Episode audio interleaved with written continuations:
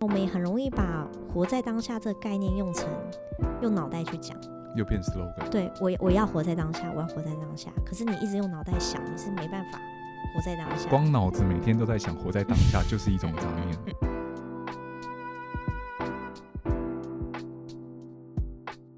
欢迎收听，除了鸡汤还能说点别的吗？这里没有心灵鸡汤，但有的是人生百态。小心烫口，慢慢服用。啵啵啵啵啵啵啵啵啵啵。如果喜欢我们节目的朋友，记得到节目下方点击 IG follow 我们哦。或者是听完之后，别忘了留下五星评论。啾，它是有它一定的运作基础的。尤其我可能之前陪我妈去上宗教的课，他们听了很多东西之后，你会发现其实很多科学的东西跟宗教的东西是殊途同归，对啊，对啊，对很多科学的东西都只是它有点像事后在解释那个结果而没已。错，啊，玄学是它可能是几很多是有它有一些经典或是几千年的那种文字，然后那种智慧结嗯晶下来，然早后就跟有你时候讲答案。有时候它是非逻辑的，对对对就是你没有法。办法用一个因果辩证去讲通这件事情。对，以前而且以前留下来的东西根本也没有在跟你讲这么讲究变，他只跟你说这是真理，这是智慧，你就信。对啊，对啊，很多宗教跟就这样来是，啊。所以像我跟你说，我会预知梦这件事情，我我也对我来说是真的，嗯，但是是我很难跟你讲说，哎、为什么它是真的？那这种嗯东西也就变成说，那信者恒信嘛。对啊，嗯，所以你你从有意识以来就很相信这个世界不是用理性的方式在运作，然后这件，然后你接触这一个组织之后，然后你才开始有系统的整理这些东西，有这种感觉吗？就他给你一套，这算什么嗯宇宙观？我觉得因为那一段时间就是心理状态很混乱嘛，嗯所以会一直觉得他们讲的东西就是对的，就是这个世界运行的方就是那式样就是子那一套信念系统。对，但我自己抽离之后，我我现在有一个蛮蛮强烈的人生观，就是对我来说，你自己这是你自己建立出来的，这我自己建立出来的。嗯。对，就是我觉得这个世界的所有东西，它都是一套信念系统。嗯，只是你今天要选择去参加哪一个，你要哪参一与个东西让你产生哪一共个鸣？对你产生共鸣，比如说基督教或者是佛教。嗯嗯嗯对嗯嗯，嗯所以你刚问我说，回回到你刚问我说，诶，你觉得这世界是一个理性的还是是一个感性的？我觉得这也是一个信念问题，因为对嗯我来说没有差别，因为它实际上是理性还是是感性的，就不是真的这么重重点是你要。当下的感受是什么，那才是真的。对啊，对啊，嗯然后经过了像从前就卡在这件事情到参加这样的一个心灵团体，我就会我觉得这两件事情都其实回过头来都还是我蛮感恩的一件事，嗯因为我现在的人生状态，我会蛮肯定的说，我是超级知道我自己在追要什么什东么西了，跟不要什么，然后信什么跟不信什么信什么跟不信什么。啊，我他妈超不信的，就是谁再来跟我说我的灵魂是怎么样，我是死都不会信的，因为你的灵魂就就我你的自己观最念知道啦，对啊，我的灵魂何必需要透过你的嘴来跟我说啊，嗯对吧？嗯， 我的灵魂如果他是我的话，他就直接跟我讲就好啦。你你懂我意思吗？对，那我那我想好奇一件事情是，那个组织它的信念体系大概是什么样的模式在运作？我觉得有一个蛮重重大的东西，就是很强调权威这件事情。怎么说？呃，就它会在你面前展现它的无至高无上的权威，那你就是要服从这种感觉吗。对，或者是他说灵魂也是有分权利的。我就是比你高，你必须要呃，他当然不会这么强硬，可是因为像我，我不是刚有说，我因为自己参加过这团体之后，我认真去研究了一些邪教或者是这些东西它背后运作原理。嗯那有一次，我就在 YouTube 上面看到一个国外的呃社会学家，嗯他在分析邪教这件事情。那他里面就提到一件事情说今天不管是什么对啊，我们先定义你口中的邪教，怎样叫邪教？怎么样叫邪教？嗯，还有害过害死过人吗？还是因为每一个呃宗教在他当下那群信众来说，他都是很正面的，只有特定人，就是这就是我们刚刚讲，每个人都有他的信念、信任体那个信念体系嘛，不是啦不，同信念信念体系一抵触之后，他们就彼此都觉得是邪教。我觉得对我来说，邪教就是我、哦我来说的邪，教哦，嗯我自己定义一下，但、嗯但不一定跟每个人的想法都一样。我自己定义的邪教，我觉得是里面一定会有一个所谓的大师，嗯哼，然后他说的话是所有人都要去依循的。他们也没有所谓的一个经典，他那个人他说 A 就是 A，B 就是 B，对啊，对啊。然后回归我刚刚讲的社会学家他讲的这个嘛，他说所有的宗教团体领袖、邪教团体里面的领袖，他一定都有一个东西叫做自恋型人格，嗯哼，那他自己不一定会意识到。嗯就是这些人，他其实通常觉得他自己很有魅力，然后他自己是呃可以当大家的意见领袖，这种自恋型人格，某种程度上应该就是太过度的相信自己的世界观，然后觉得它是唯一正确的事，他不保，他没有给自己保留弹性，这种感觉，嗯，就是他就觉得这世界就这样运作。因为就像我现在都还在探索，可能我也会看基督教的东西，我也会看佛教的东西，我也会跟你聊你那些会头晕、会呕吐的东西，就是我都觉得它是可能的，但我又不知道哪一套才是正确的。你这个说法我蛮同意的，嗯就是这些自恋型的人格的人，其实就代表说他就深信他深信的东西啊。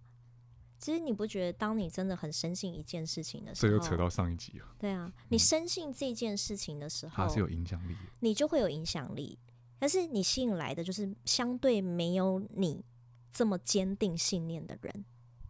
嗯，对吧？今天就是因为他够笃定，他觉得他自己就是对的，然后他自己就是权威，他自己就是教主之类的。然后他那个信念跟自信强到让他的信徒觉得，对，因为这些信徒就像像我曾经是信徒之一嘛，我就会觉得说啊，我需要一个可以告诉我解答，或是告诉我方向。的一嗯个，那就是一个答案，让对你啊当对下啊得到一个 relief，这对样啊，所感以觉。其实从头到尾讲到最后都是，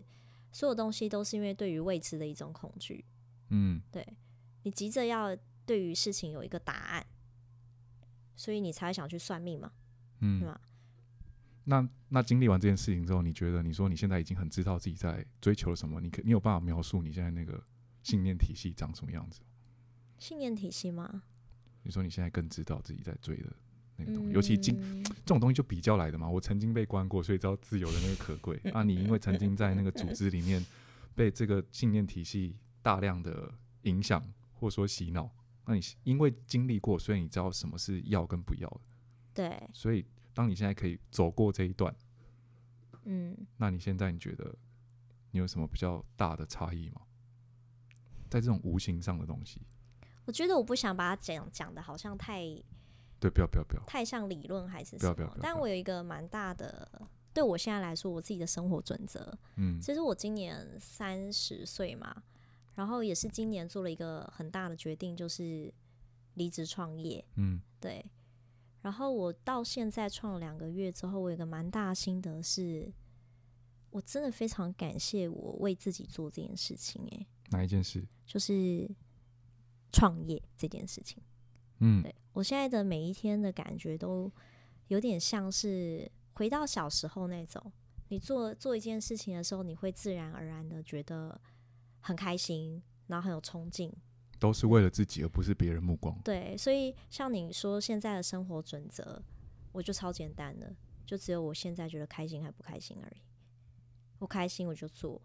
我不开心，如果这个东西如果不开心还是得继续做的时候，我就会先停下来去思考，诶，为什么我还是要这样做的原因？因为以前不管是经历过卡债，或是加入了那个组织，它嗯很大程度都是来自于你对别人目光的恐惧，或你在比较。还有我觉未知，对，然后那个比较心一出来之后，你会觉得自己缺少什么，或者你还想要还需要快点再补足什么，所以你才会一直在追那些实体上的物质，或者是精神上那些。对啊，对嗯所以像现在，比如说，如果有人要找我算命什么的，比如说有人问我说你要不要算命，或是有人试图要告诉我一些你事情应该要怎么做，嗯我都是听的。嗯，就对我来说，我都是开放式心态去听。哦，不直接先入为主说你就是我不会，我不会，我我也不会说啊，我从此以后我不相信算命什么的。但是我就听，然后这些人给我意见，我也听。但是我听完之后，我就会去用我的感觉去感受这个东西去，感受这东西，因为我觉得这嗯世界上最精准的就是你自己的感觉啊、嗯嗯、对啊嗯，而不是别人赋予你为什么活着啊，而且就是绝对不会有人比你清楚你自己的感觉是什么吧？对吧偏偏很多人把这个决定权交给别人，是啊，比如说他可能会跟你讲说，哎、你现在分手了，你应该要觉得很难过啊，或者是说，比如你现在在一段开放式关系，别人就会跟你说，那你应该要赶快确定关系啊，嗯对。可是那个应该要怎么样，应该要怎么样，其实说真的，不就是也是别人投射在你身上的想法而已嘛？然后我们因为对自己的不够自信或那个信念体系没有很完整，你就而被别拉人着趁虚而走入。了，对，嗯，对。那有心人士最可怕就是有心人士会一没直用错运用这个点去赚你的钱，或是或是博取你的信任，这是最可怕的。是啊。然后他们、是啊、他们表现的样子是让你觉得他是理解你的人，他是。你是哦一个救我赎欸哦干，，我想到直接起鸡皮疙瘩欸，非常可，嗯，因为我正让我想到曾经，可能你好像跟一个忘记在追你的人聊天，还是一个前辈，还是怎样，然后他就说什么他是你再继续爆料 啊！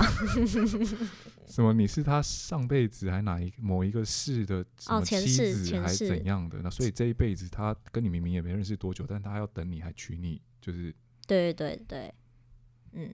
这件事你还记得吧？我当然记得啊，他还在我面前哭嘞，哦，他讲到哭哦。他讲到哭，那像对这种事情，你现在这种看法会是什么啊？会觉得他有目的性吗？还是他当然有目的性啊。哦，你会觉得哦，他讲他本身有目的性？这世界什么事情都是有目的性的、啊，不然他为什么要跟你讲？对不对？嗯，对啊，所以他一开始就是为了接近你，因为我把我像我可能就会觉得他只是因为他有这个能力，所以他分享这一个他看见的某一个过去的画面。那那啊为什这是么？我的单纯。我不知道，因为我也没有想那么多啊。对，可是我觉得很好玩的事情是，呃，我觉得我的直觉会常常告诉我，这个人他是说真的还是说假的。哦，我直觉会哦跟我讲这件事。其实每一个人都有直觉啊，嗯，对。嗯然后那个直觉是，不论对方他在你面前表现的多真诚，比如说他讲到哭，但你就是有一我只股很不自在的感你觉。就是会知道。可是那个东西要来自于，我觉得这种东西的能力要开启是来自于你很把焦点放回自己身上，而不是今天这个人他说了什么、做了什么之后，你就被他拉着跑。不是商人行销了一些什么，或者不是心灵团体他说了一些你的灵魂什么的，你就买单了。可是这件事情要能够做到，都是要来来自于说你把你自己的立场站得很稳。这真的是要经历越多事情，你才会知道自己选择相信跟选择不相信的。就所以为什么每个嗯人随着不同的经历、不同的阶段，然后那些事情如果它对你人生造成的影响越剧烈，你的价值观会越来越明确。对啊，不管是你信什么教啊，信那是或者是你进入什么体系、信信念体系，都会对啊直接性的影响。嗯，而且我觉得这个学最快的方式就是多吃几次亏就知道了，为什么说吃亏啊？为什么说吃亏？钱都没了，赚来的钱全部都拿去买衣服哦，跟去参加那团体耶，有些人还会拿这来把妹的， 什么意嗯思？就是因为他很知道人啊，人思考或人做哦决定的那一套模你式。说那个 PUA 吗？网络对上有一套教学啊什么养套杀还是什么这种？之类的，嗯，说穿了都是一种控制啦。所以我那我现在突然想到一个问题是，你觉得这整件事现在可以让你拿出来说？因为我上一段我是跟自己调整磨合了好长一段时间，我才敢把这件事情公开来说。尤其是我这个东西，它是敏感性的，有争议性的。嗯，那卡在对一个人来说，它是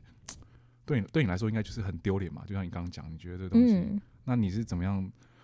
愿意把这件事情拿出来跟大家说的？你觉得这个转变是什么？因为这个更影响到我们未来要去访问其他人的时候，我们到底要怎么样可以让这个人愿意揭露出自己的这件事？因为如果他还没走出来，他一定没办法公开的跟嗯大家分享。嗯，我觉得当然一个最直接的出发点是我蛮希望做回真实的自己的。对嗯，。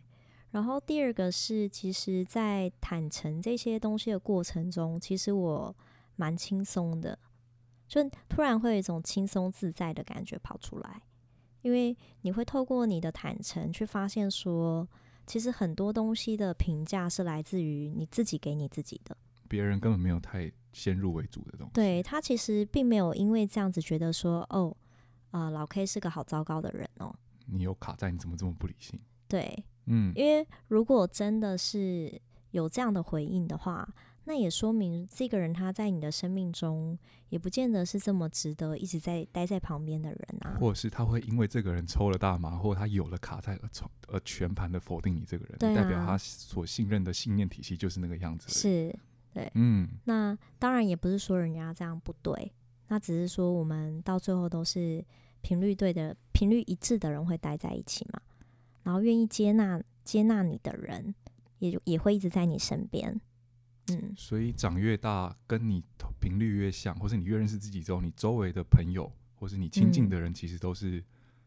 跟你的信念体系会比较接近的。对啊。然后我发现说，去承认自己比较不完美的那个部分，其实也让身边的人更知道怎么样去和你相处。嗯，因为我们一直长期的去压抑自己，嗯明明很、就是你曾经真实经历过的，不管是好的对或不啊好的，那才可以让你这个人变得很立体。对啊，然后你可能一直要表现一个你看起来的样子，可是可能我也没有意识到说，诶，你那个曾经想要去塑造的那个样子，也是造成别人没有办法跟你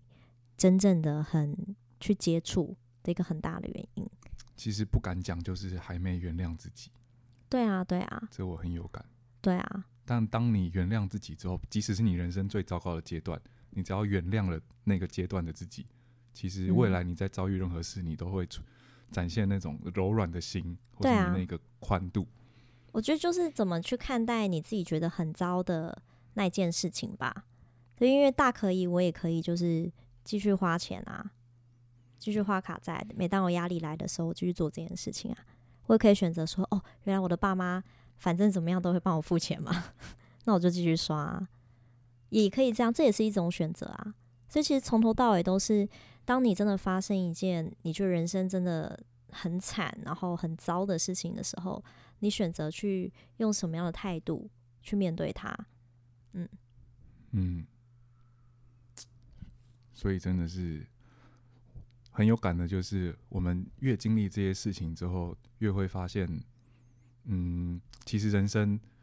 很有可能还会再次出现比这更糟糕的事。尤其我们经历所谓真正的低潮之后，当你意意识到嗯你的未来其实会有更多不可控、更多未知的时候，你要怎么样活得更从容自在一点，而不是每天活在那个恐惧里面。因为那个恐惧，如果它永远在那，别人就永远都有机可乘。对啊，就是不要试图去掌控你不知道的事，因为它就是还没有发生。哦，这个蛮接近我现在也是我的体系也蛮像这个样子的，嗯嗯，把当下的自己过得从容，然后接受过去每个阶段的自己，你才可以在从此刻开始，未来的每一个时间点都过得发自内心。对啊。所以像其实我有一个 mentor，就是现在我有一个我的人生导师，嗯那其实我大概每固定一段时间，我就回去找他。那你说他会跟我说什么大道理吗？什么其实也都不会。他跟我们一般认知的那种导师的印象其实不太一样。可是每次我去找他的时候，他都会先叫我做一件事情，就是他会倒两杯茶，一杯给他自己，一杯给我。但这段时间，比如说我们就设定二十分钟，那那杯茶就小小杯的，但我们不能说话，眼睛要看着彼此，然后二十分钟才可以把这一杯茶喝完。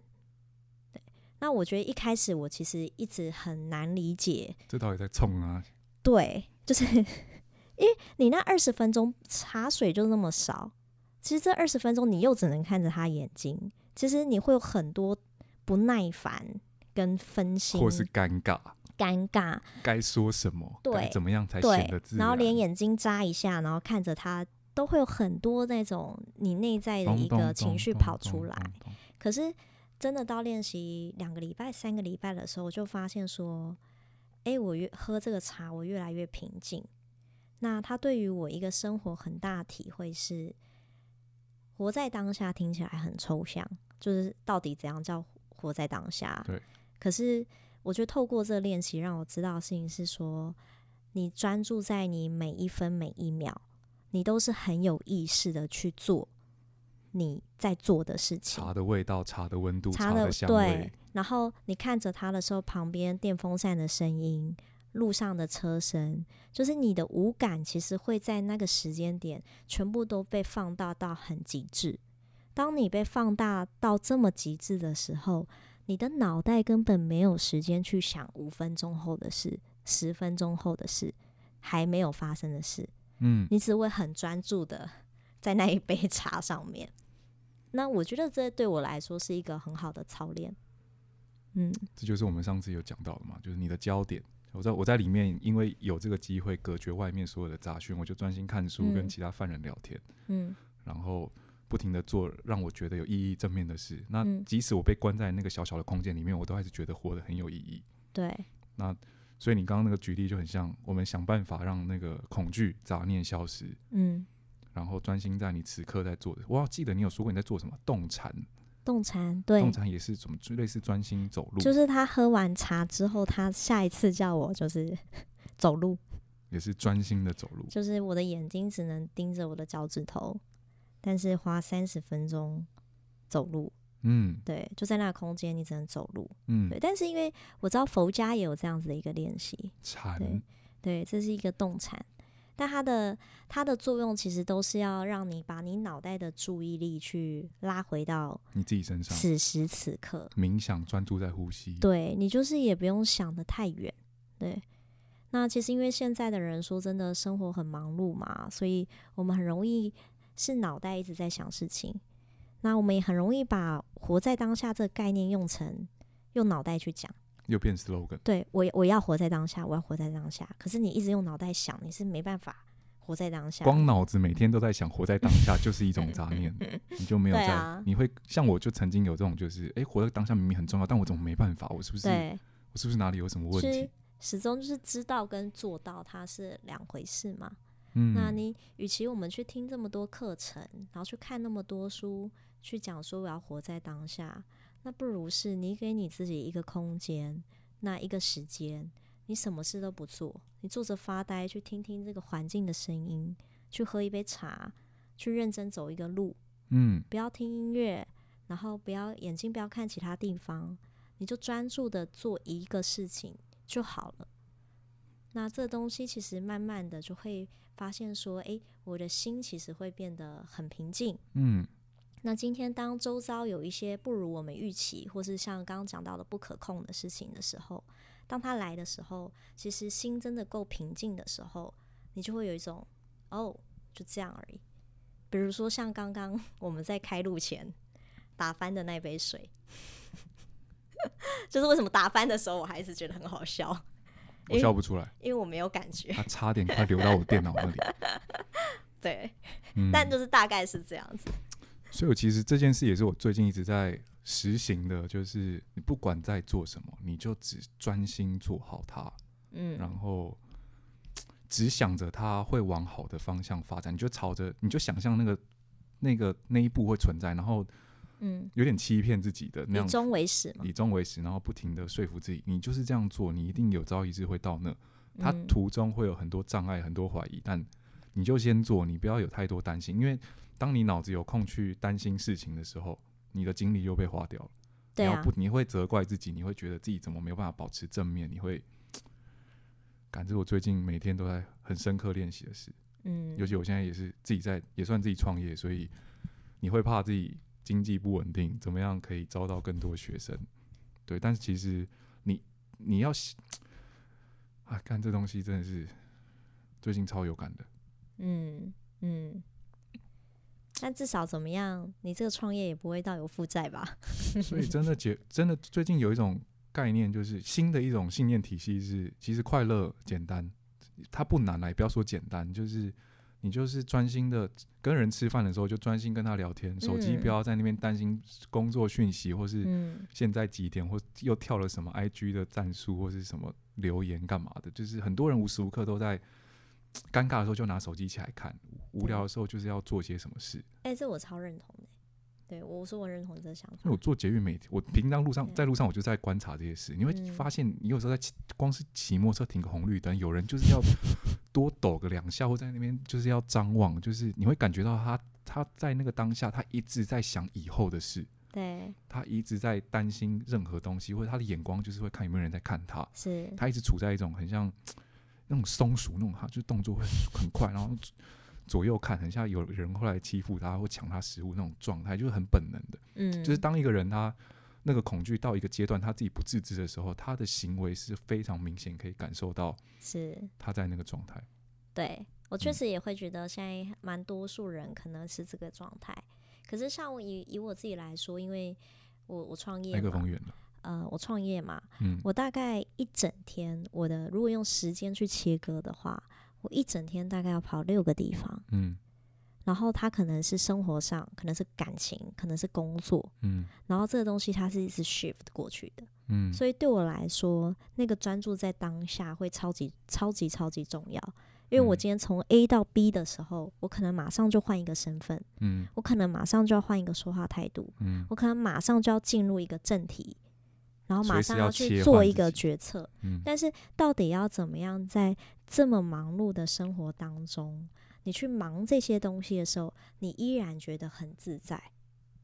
那个其实跟我们够不够专注，跟心够不够定，还有很大的关系。像有时候你去参加一个局，会觉得会不会很多不认识的、啊，我要跟大家聊什么啊？那场地嗯我不熟、啊，你这个一不然一进来的时候，其实在那个场合你就没办法安心的 social。以前会这样哎、但现在我都没有很 care 这件事情。现在不管到谁，就是反正状态就是，哎、你知道，其实每个人他们都是保持开放心态，都是友善的。那你到了现场，嗯其实你根本没有太多担心，没有、欸你就打。开你自己我。就是会很好奇，我下一件事情是什么，嗯，然后我遇到什么？么人，然后等一下会发生什么事，对我都是用这样的想法在过现在的生活。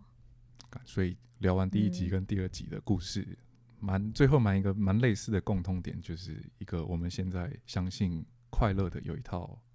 实践的方法，它也不复嗯杂，